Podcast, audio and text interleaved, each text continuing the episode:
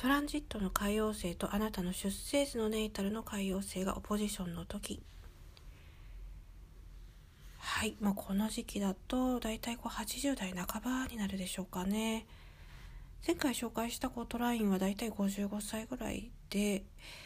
その前のスクエアだと大体ね中年の危機っていうふうに言われてますけれどこの80代で与えられているテーマっていうのはやはりですね難しいんですけどこれ古い考えをこう手放すことをためらわない。そんな感じですね。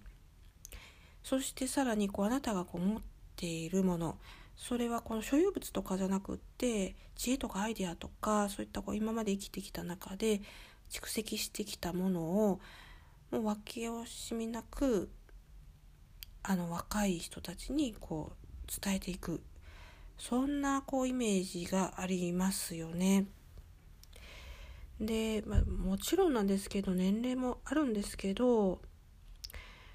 うん、そうですね。あのあんまり俺が俺が私が私がみたいにこう出しゃばらずにどちらかというと一歩こう一歩どころか二歩三歩引いたところから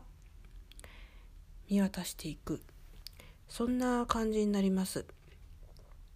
そしてやはりですけどこの歌謡星の、えー、オポジションかかってくるので